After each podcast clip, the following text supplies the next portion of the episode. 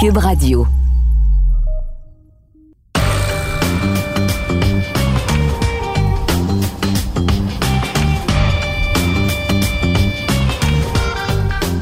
Bienvenue au balado du Champ Gauche, édition du jeudi le 12 janvier. C'est le premier balado de l'année et ça coïncide bien sûr avec le début des éliminatoires dans la NFL puisqu'il y a deux matchs samedi, trois matchs dimanche et ça se termine avec un match lundi soir en ce premier week-end, la fin de semaine wild card pour les matchs éliminatoires dans la NFL. Alors, je vais faire mes prédictions. On va parler des éliminatoires dans quelques instants. Mais juste avant, euh, je vais revenir un petit peu sur, selon moi, le, thème, ce qui a retenu l'attention au cours de la saison 2022. Et c'est euh, la piètre performance en bout de ligne des quarts arrière et, et surtout le nombre de quarts arrière qu'on a dû utiliser cette saison dans la NFL en raison soit de contre-performance ou tout simplement euh, de blessures. Alors, plusieurs équipes ont dû avoir recours à deux, trois quarts arrière. Et d'ailleurs, ça va se poursuivre en fin de semaine dans les matchs éliminatoires.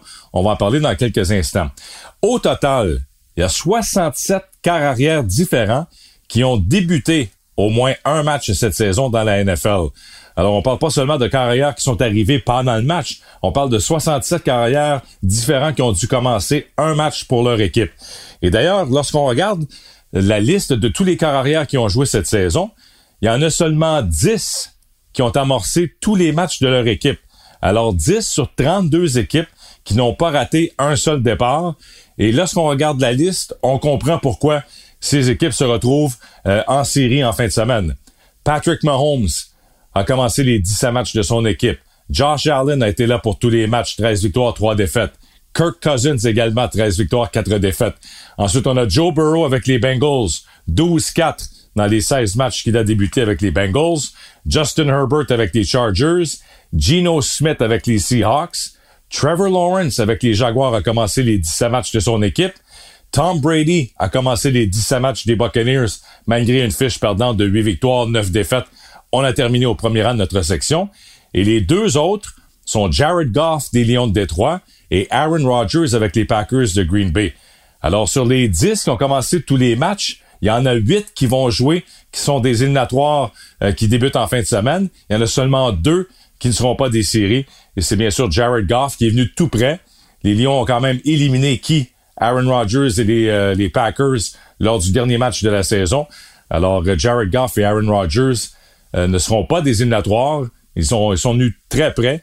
Et euh, dans les, euh, lorsqu'on regarde les 10 carrières qui ont commencé tous les matchs de leur équipe, il y en a seulement deux qui ont eu des fiches perdantes. Et c'est euh, les deux vétérans, les, les, les deux peut-être les plus âgés en Tom Brady et Aaron Rodgers. Les deux ont des fiches identiques de 8 victoires, 9 défaites. Alors, je pense que ce que, ce que ça annonce, c'est que pendant l'entre-saison, au cours des prochains mois, on va avoir beaucoup de discussions sur le poste de carrière. Il y a plusieurs équipes qui doivent maintenant se, se trouver un quart numéro un ou prendre une décision concernant la position de quart. On pense au euh, titan du Tennessee. Ryan Tannehill, est-ce que là on lance la serviette? Est-ce qu'on passe à autre chose? On a repêché Malik Willis l'an dernier. Est-ce qu'on va chercher un quart arrière au repêchage ou via transaction? Les Colts, encore une fois, les Colts, on revient à la case départ. On n'a pas remplacé Andrew Luck. Depuis la retraite d'Andrew Luck, on a eu Jacoby Brissett, Philip Rivers, Carson Wentz et Matt Ryan cette saison. Et encore, on n'a pas trouvé un quart arrière numéro un. Les Texans ont donné un essai à Davis Mills cette saison. Ça n'a pas fonctionné. Donc, les Texans devraient être eux aussi à la recherche d'un quart arrière. Les Raiders ont lancé euh, la serviette dans le cas de Derek Carr. Carr sera échangé pendant l'entre-saison, va se retrouver ailleurs. Euh, les Patriots ont une décision à prendre. Est-ce que Mac Jones, on poursuit l'aventure avec Jones ou est-ce qu'on commence à regarder pour un corps avec plus d'expérience ou on, on en repêche un autre lors du repêchage? Les Jets, Zach Wilson a perdu son poste. Mike White a eu quelques bons matchs avant d'être blessé. Qu'est-ce qu'on fait chez les Jets? Si on regarde du côté de l'Association nationale maintenant, Washington, euh, Carson Wentz a été un fiasco. Euh, Taylor Heineke a eu euh, des, bons flashs, a gagné quelques matchs, mais on l'avait retiré, souvenez-vous, en fin de saison. Lors du dernier match, on a donné un départ à Sam Howell, un joueur qu'on avait repêché de, l'Université de North Carolina pendant notre saison. Est-ce qu'on a assez vu de Sam Howell pour dire peut-être on lui donne une chance au camp d'entraînement l'an prochain? Les Panthers ont besoin d'un nouveau de nouveaux carrières. On va commencer d'ailleurs avec un nouveau nouvel entraîneur-chef chez les Panthers. Sam Darnold, lui aussi, n'a pas saisi sa chance en Caroline. Les Saints, on a eu Jameis Winston et Andy Dalton. On doit trouver un corps arrière là aussi. À Atlanta, on a vu Desmond Ritter en fin de saison remplacer Marcus Mariota. Alors, est-ce que Desmond Ritter a convaincu l'organisation des Falcons qu'il peut être le quart d'avenir? Et on termine avec les Rams parce que les Rams ont gagné le Super Bowl, ont raté les éliminatoires. C'est une saison très difficile. Euh, Matthew Stafford a été blessé. Stafford dit qu'il a l'intention de revenir pour une autre saison. Mais est-ce que ce sera le cas si Sean McVay quitte? Parce que de plus en plus, on s'attend à voir Sean McVay prendre une pause et quitter pour euh, soit aller travailler à la télé pendant quelques années et revenir par la suite mais euh, l'entraîneur-chef des Rams euh, semble vouloir prendre un congé et quitter son poste d'entraîneur-chef, un peu comme Sean Payton l'a fait avec les Saints de la Nouvelle-Orléans. Alors, si McVay quitte, est-ce que Stafford va vouloir demeurer au sein d'une équipe qui est un petit peu en reconstruction avec un nouvel, nouveau personnel d'entraîneur? ça reste à voir, mais alors vous le voyez, là, ça c'est un, petit portrait assez global de la situation au poste d'accord. Alors, il y a beaucoup d'équipes qui seront à la recherche d'un corps arrière. Il n'y en a pas euh, oui, il y a quelques bons carrières disponibles au repêchage, mais pas assez pour combler tous les postes. Il y a des quarts numéro 2. On pense à Jordan Love avec les Packers. Si Rogers prend sa retraite, est-ce que Love devient le numéro 1? Si Rogers demeure à Green Bay, est-ce qu'on échange Jordan Love chez les Packers afin qu'il euh, devienne partant ailleurs? Alors, ce sera vraiment euh, l'histoire de l'entre-saison. les, les nombreux changements au poste de quart. Pas seulement les entraîneurs-chefs, mais surtout au poste de quart, là, euh, on compte facilement une douzaine d'équipes parmi les 32, sinon plus, qui ont besoin d'identifier un quart numéro un pour la saison 2023.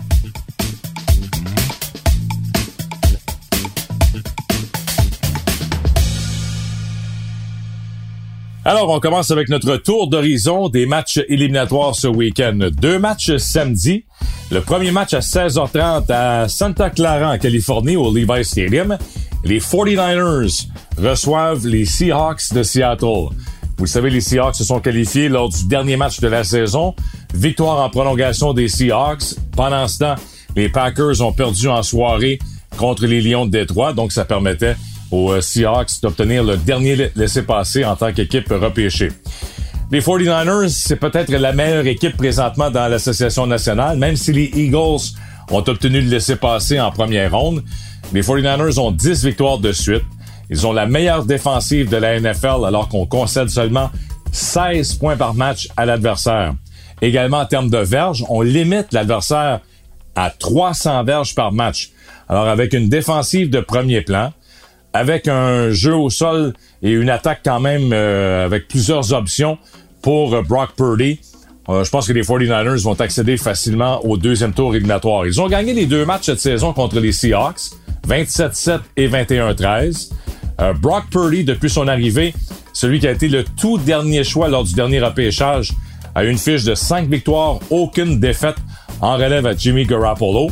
Mais ce qui retient l'attention, c'est 13 passes de toucher contre seulement 4 interceptions. Donc, euh, fait le travail, protège bien le ballon, n'a pas besoin d'en faire trop avec tout ce qu'il a autour de lui, avec George Kittle, avec Christian McCaffrey, avec les receveurs de passe. Elle n'a pas besoin d'en faire trop. Excellent plan de match de Kyle Shanahan avec euh, Purdy jusqu'ici. Mais McCaffrey, c'est le joueur clé. Depuis son arrivée des Panthers de la Caroline, il a joué 11 matchs avec les 49ers. En 11 matchs, il a totalisé 1200 verges euh, de gains. Donc ça, c'est au sol et comme receveur de passe. Et on ajoute à ça 10 touchés en 11 rencontres. Alors, toute une acquisition, celle de Christian McCaffrey. La grande question, est-ce qu'il peut demeurer en, santé si on l'utilise pendant tous les matchs jusqu'au Super Bowl? Parce qu'on sait que McCaffrey, malheureusement, euh, à l'occasion, euh, et, a subi des blessures lors des dernières saisons avec les Panthers. Alors, s'il demeure en santé, oui, amener cette équipe au Super Bowl avec la défensive qu'on a à San Francisco. Du côté des Seahawks, c'est une belle histoire quand même.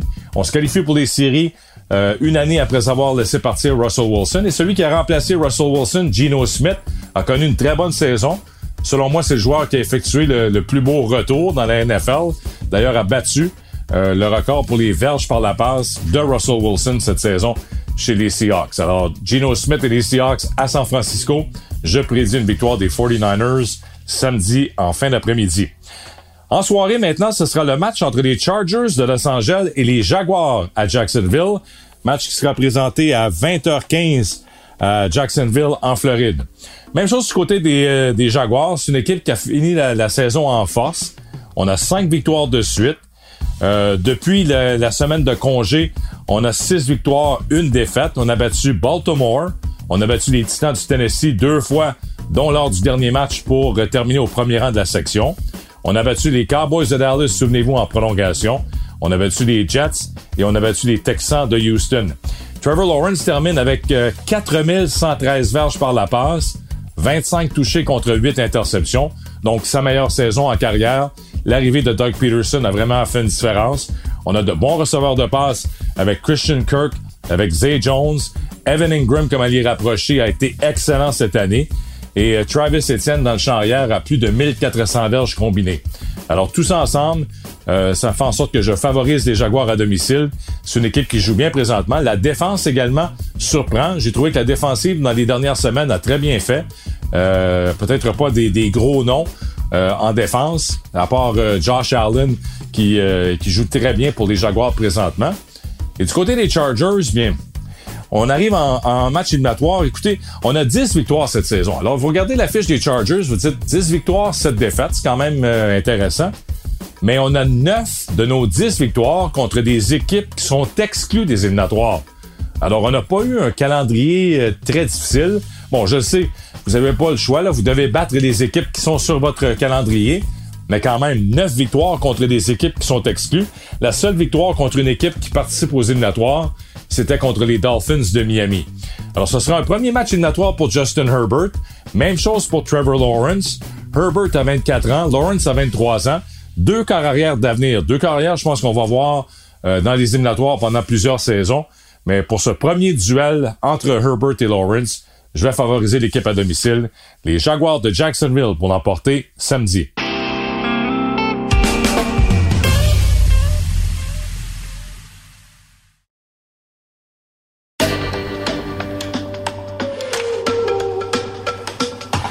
Passons maintenant aux matchs qui seront présentés euh, dimanche. Il y aura trois matchs. Ça commence dès 13h avec l'affrontement entre les Dolphins de Miami et les Bills à Buffalo. Au départ, les Bills étaient favoris. D'ailleurs, les Bills, en début de saison, c'était mon choix pour se rendre au Super Bowl, de représenter l'association américaine euh, au Super Bowl.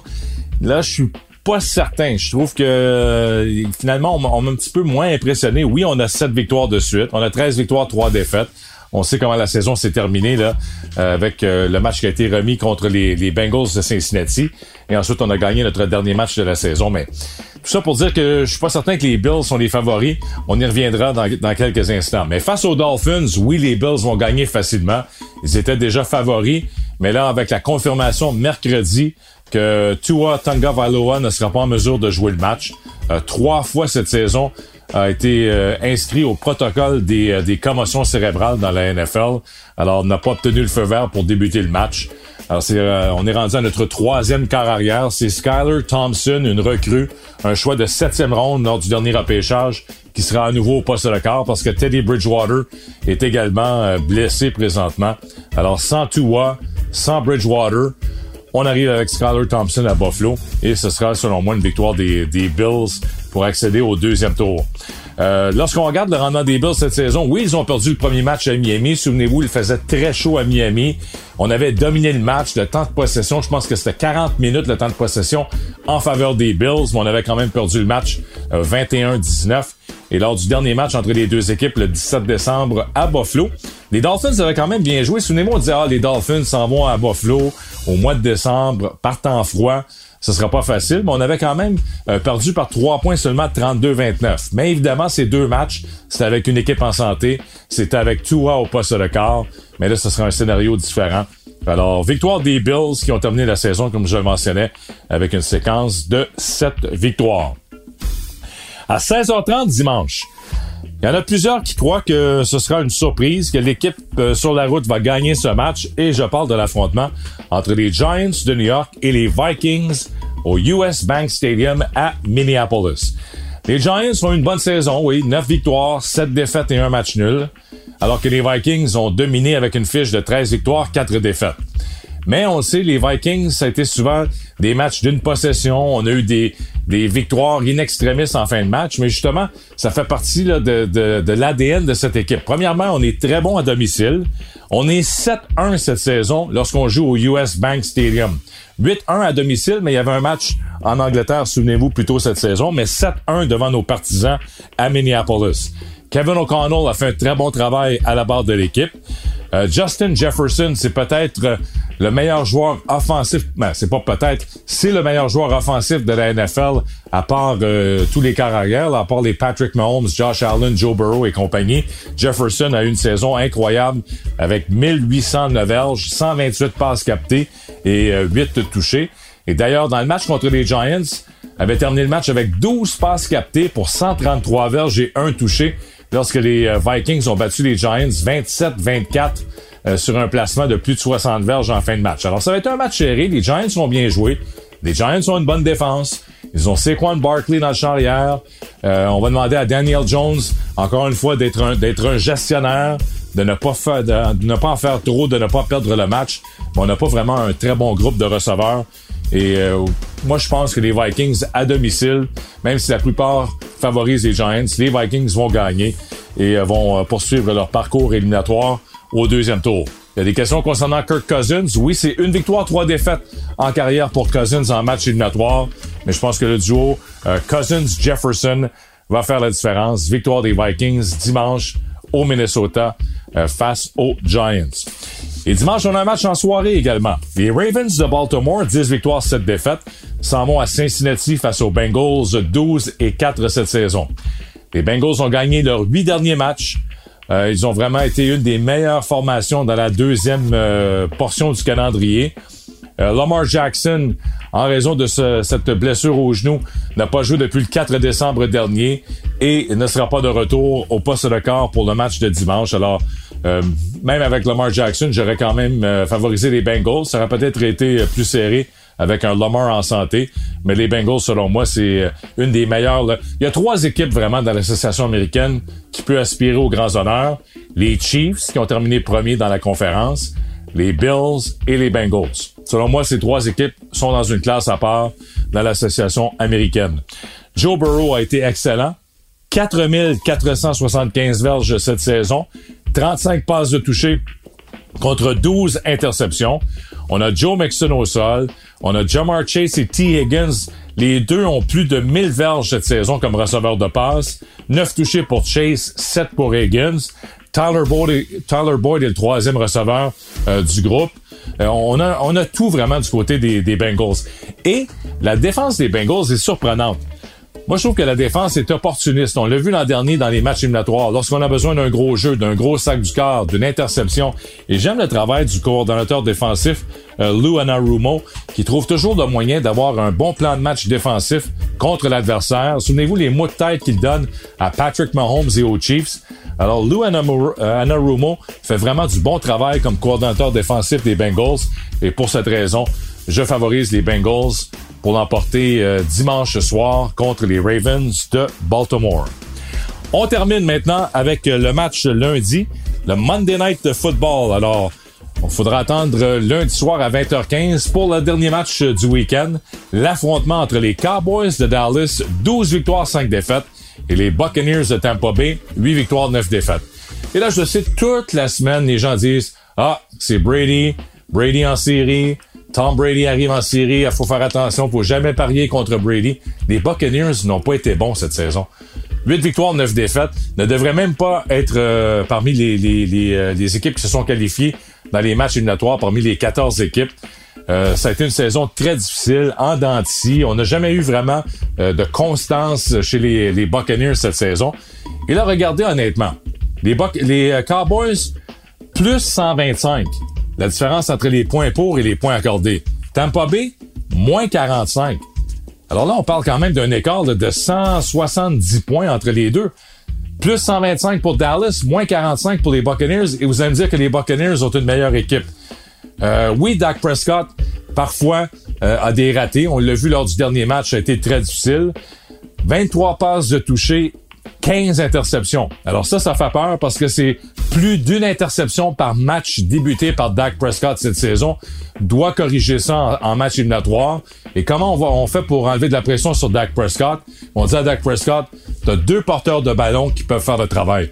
Le duo dans le champ hier de Ezekiel Elliott et Tony Pollard, si on prend leur fiche combinée, c'est 1900 verges au sol et 21 touchés. Alors c'est ça la force des Cowboys. On a un très bon jeu au sol, on a une bonne défensive, une défensive qui provoque des revirements. Alors c'est là-dessus qu'il faut bâtir. Faut pas mettre le match entre les mains de Dak Prescott et demander à Prescott de lancer le ballon 35-40 fois. Ce n'est pas la solution gagnante et j'espère que les euh, Cowboys feront l'ajustement contre les Buccaneers. Sinon, on sera éliminé dès le premier tour. On sait que les Buccaneers avaient gagné à Dallas lors de la première semaine de la saison. Ça avait été une victoire de 19-3, mais ça fait quand même très longtemps. Et comme je le mentionnais, les Buccaneers n'ont jamais été vraiment constants. Le jeu aérien, euh, parfois il y a des ratés. On a vu beaucoup de difficultés avec Mike Evans, la chimie entre Mike Evans et Tom Brady cette saison. Euh, le jeu au sol, bon, on a Leonard Fournette, mais il n'y a rien de convaincant. On n'a pas la même défensive que lorsqu'on a gagné le Super Bowl. On n'a pas des l'attaque aussi, euh, comme je, je mentionnais tantôt, aussi constante chez les Buccaneers. On marque 18 points par match. Ça, c'est des places 25e dans la NFL. Alors, c'est pas une, pas une attaque là, vraiment dangereuse, celle des Buccaneers. Et en terminant chez les Cowboys, je le mentionnais en défensive, 33 revirements provoqués. On accorde 20 points par match qui les place au sixième rang et 54 sacs du corps, troisième. Alors, la défense des Cowboys qui provoque des revirements, qui met de la pression sur le carrière, le jeu au sol avec Ezekiel Elliott et Tony Pollard, c'est euh, pour cette raison que les Cowboys vont poursuivre leur parcours. L'an dernier, souvenez-vous, les Cowboys avaient été éliminés en première ronde par les 49ers. Ils étaient à domicile. D'ailleurs, j'avais pris les 49ers pour battre Dallas lors du euh, premier tour éliminatoire. Mais cette saison, si tout le monde est du côté de Tom Brady et des Buccaneers, moi je crois que là, c'est la bonne année pour les Cowboys. Je sais qu'on n'a pas gagné de match à l'étranger euh, depuis plusieurs années en, en, match éliminatoire, mais ça va se terminer lundi soir. Victoire des Cowboys de Dallas à Tampa. Et ce sera terminé pour Tom Brady qui va aller rejoindre Aaron Rodgers en congé pour le reste des éliminatoires. Alors voilà, c'est complet pour euh, cette édition du euh, Balado du Champ Gauche spécial éliminatoire dans la NFL. Et je vous invite à écouter la dose lundi, puisqu'on va revenir sur tous les matchs du week-end. Alors ce sera un bilan complet de ce premier week-end éliminatoire dans la NFL. Donc écoutez euh, le Balado, la dose dès lundi matin. Alors passez une bonne semaine, bonne série, bon match éliminatoire ce week-end dans la NFL et on se reparle la semaine prochaine.